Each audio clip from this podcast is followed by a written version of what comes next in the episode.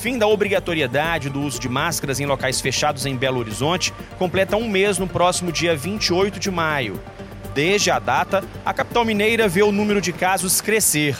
A média de novas infecções a cada 10 mil habitantes passou de 28,3 para 47,4. Nesse período, escolas também suspenderam aulas presenciais devido a surtos de Covid-19. Afinal, estamos a caminho de uma nova onda da pandemia? Será necessário retomar o uso de máscaras?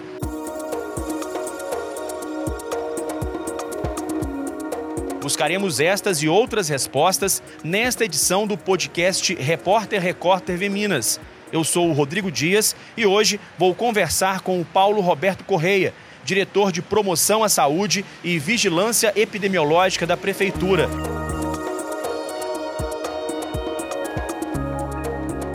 Seja bem-vindo, doutor Paulo. Obrigado, Rodrigo, pela oportunidade. Doutor Paulo, a que a prefeitura atribui este aumento no número de casos de Covid, principalmente nas últimas semanas? É natural, Rodrigo, que nessa época do ano, né, que é um período de sazonalidade das doenças respiratórias, né, inclusive a Covid, ocorra realmente um aumento do número de casos, né? As pessoas ficam mais próximas uma das outras, né? As medidas que foram adotadas pela prefeitura recentemente em relação à questão de distanciamento, de uso de máscaras, também contribui para isso, né? Nós temos observado um aumento não só no número de casos de Covid, mas também de outros vírus que são comuns de circular na população neste ano, nessa época do ano.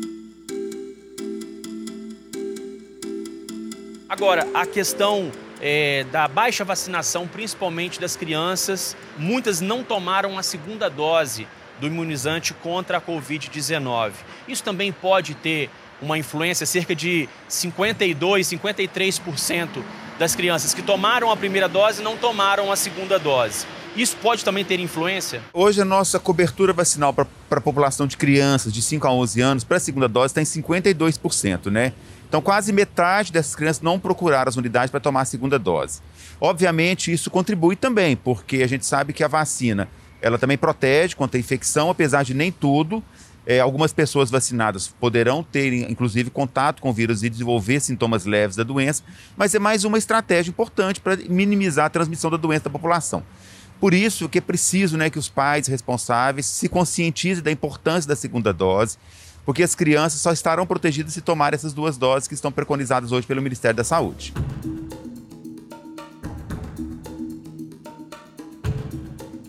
O infectologista Unaito Pinambás afirma que as baixas temperaturas e o fim da obrigatoriedade do uso de máscaras em locais fechados contribuem para a propagação do coronavírus. Pode ser uma quarta onda, a gente espera que essa quarta onda não tenha um impacto na assistência hospitalar que tivemos em março e abril do ano passado. Essa quarta, essa provável quarta onda, aumento de casos, se deve à subvariante A2 da Ômicron, que era muito mais infectante, que pode evadir da, da resposta imune. É cedo ainda para a gente afirmar que a gente talvez esteja vivendo uma quarta onda da Covid? É, exatamente. Ainda nós não temos indícios, dados epidemiológicos que sustentam essa possibilidade, né? Apesar do aumento do número de casos, ainda nós não estamos tendo aquela transmissão que nós tínhamos alguns meses atrás. Só como título de parâmetro, né, nós tínhamos em março quase que mais de 600 casos para cada 100 mil habitantes em Belo Horizonte com casos de Covid. Hoje, o último dado do boletim, que foi publicado semana passada, nós estamos com 48 casos para cada 100 mil habitantes.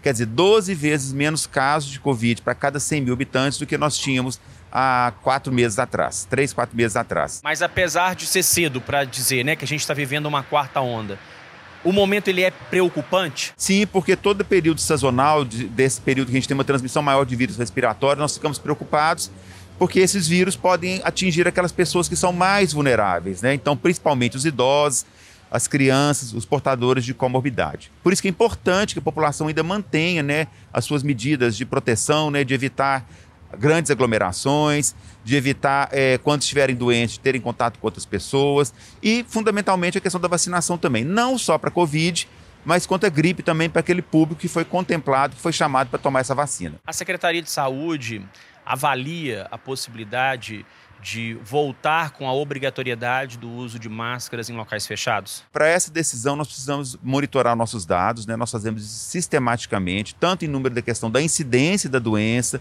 ocupação de leite de terapia intensiva, ocupação de é, de enfermaria e também atendimento em unidade de saúde. Né? Então, qualquer momento que a gente observar que isso está fora do que é esperado, as medidas poderão ser reavaliadas, inclusive a questão do uso de máscara e outras medidas que podem ser tomadas. Em locais fechados, empresas, escolas, há uma liberdade para que o diretor da escola, o dono da empresa, a direção da empresa é, decidam se no interior desses locais haverá o uso de máscaras ou não. Como é que funciona isso? O decreto que foi publicado pela prefeitura fala da obrigatoriedade do uso de máscara, principalmente nas unidades de saúde, aqueles locais que têm atendimento ao público, né, portador de alguma situação de doença. Então, nesses locais é obrigatório. Para os outros, fica a recomendação, não existe uma obrigatoriedade, né? É, então, por isso que a gente está comentando que isso é uma decisão que pode ser tomada por cada local especificamente. Ou seja, se uma empresa decidir que todos os funcionários é, e colaboradores, visitantes devam usar máscara no interior dessa empresa, não há nenhum problema. Não, não há nenhum problema. É uma medida de segurança que pode ser adotada, depende de cada local definir as suas regras locais. O que se aplica também a escolas, por exemplo. Exatamente. É, a, a recomendação nossa neste momento é para esses locais, né, unidades de saúde, que são locais importantes, e transporte também. Transporte está incluído numa das outras locais que é importante, transporte coletivo, o uso de máscara dentro dos ônibus, é, principalmente, né?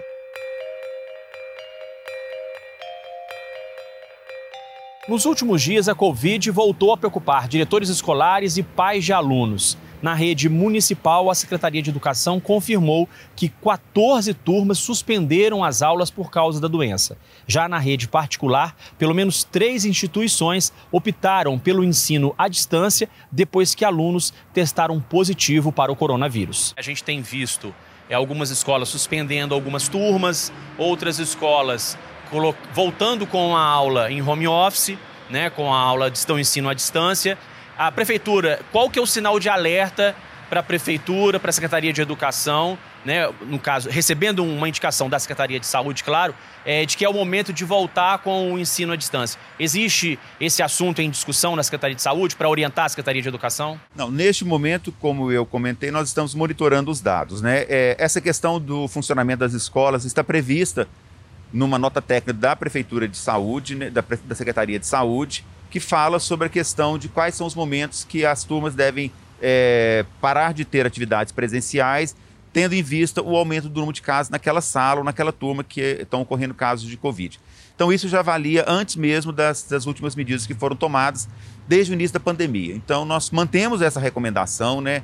As escolas devem monitorar os seus casos, observar se naquela sala ou naquela turma está correndo um surto para tomar as medidas cabíveis para aquele momento. Nos últimos meses, né, em virtude até da vacinação ter avançado, do número de pessoas contaminadas ter diminuído, houve não só em Belo Horizonte, mas no Brasil de uma certa forma, é uma desmobilização né, em torno é, é, do, do, do, aparelhamento é, de hospitais, é, leitos que haviam sido abertos, agora né, né, eles esses leitos foram reduzidos novamente. Caso esse número continue crescendo, é rápido mobilizar todo esse, esse esquema novamente? Sim, nós temos toda essa estrutura aqui da Prefeitura de Belo Horizonte para fazer esse tipo de remanejamento, igual nós fizemos é, desde o ano de 2020, quando iniciou essa pandemia aqui em Belo Horizonte. Né?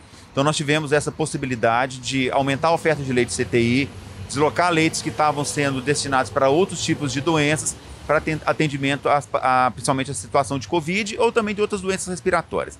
Então isso é possível de ser feito sim. Sobre a vacinação, os casos de pessoas que é, são internadas e ficam em estado grave, qual que é o perfil desse, desse paciente? São pessoas, normalmente são aquelas que não se vacinaram ou é, não completaram o ciclo vacinal. Qual é o perfil dessas pessoas? Nós temos observado recentemente né, um aumento no número de internação de crianças por doenças respiratórias, o que é comum nessa época do ano, mas principalmente agora idosos, principalmente acima de 60 anos, e dentre eles aqueles portadores de comorbidade e, além disso, aqueles que ainda não tomaram a quarta dose da vacina, né?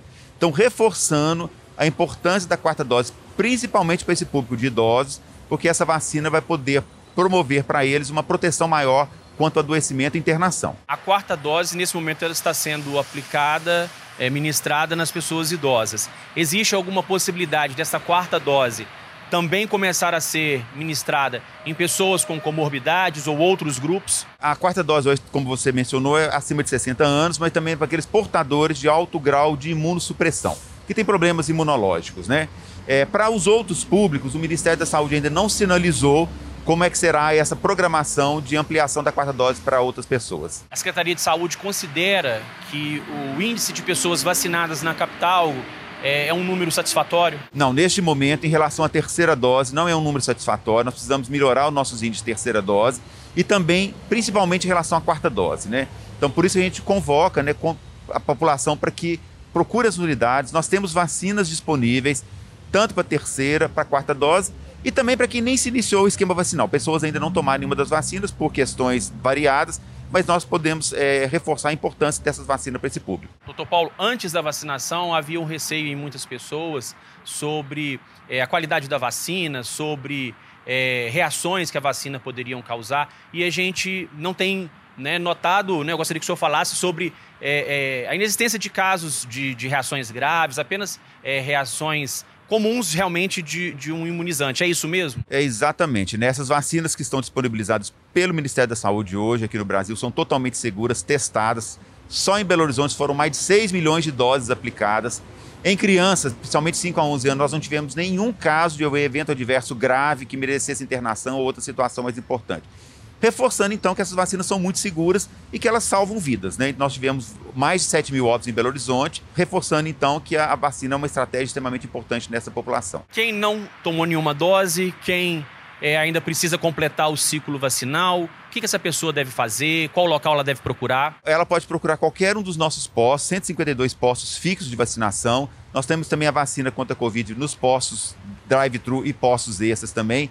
E aí elas podem iniciar esse esquema vacinal sem nenhum problema, sem nenhum constrangimento. Vai ser um bem para ela e para as pessoas também que vivem no entorno dela. Doutor Paulo, para a gente terminar, é, eu gostaria que o senhor reforçasse com as pessoas que estão nos ouvindo que a pandemia ainda não acabou, apesar é, dos números terem melhorado em relação né, ao auge da pandemia, apesar de a maioria das pessoas ter tomado as três doses da vacina, a pandemia ainda não acabou e os cuidados continuam sendo necessários. Exatamente, é um ponto extremamente importante, Rodrigo, que a pandemia realmente ainda não acabou. Nós temos tido casos de internação e óbito ainda por Covid em Belo Horizonte, ressaltando então a importância da população nos ser parceira dos do serviços de saúde, né? Tanto em relação à vacinação, quanto a questão do distanciamento social enquanto estiverem doentes, e também a questão do uso de máscara naqueles locais que nesse momento estão sendo indicados pela Prefeitura de Belo Horizonte. Ok, muito obrigado. Eu conversei com o Dr. Paulo Roberto Correia, diretor de Promoção à Saúde e Vigilância Epidemiológica da Prefeitura de Belo Horizonte.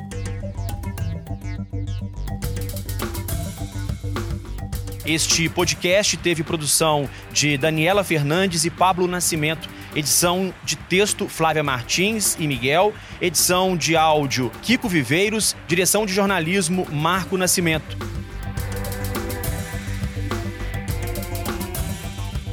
Se conecte conosco nas redes sociais, arroba Record TV Minas, no Instagram, Facebook, Twitter e YouTube. Até a próxima semana.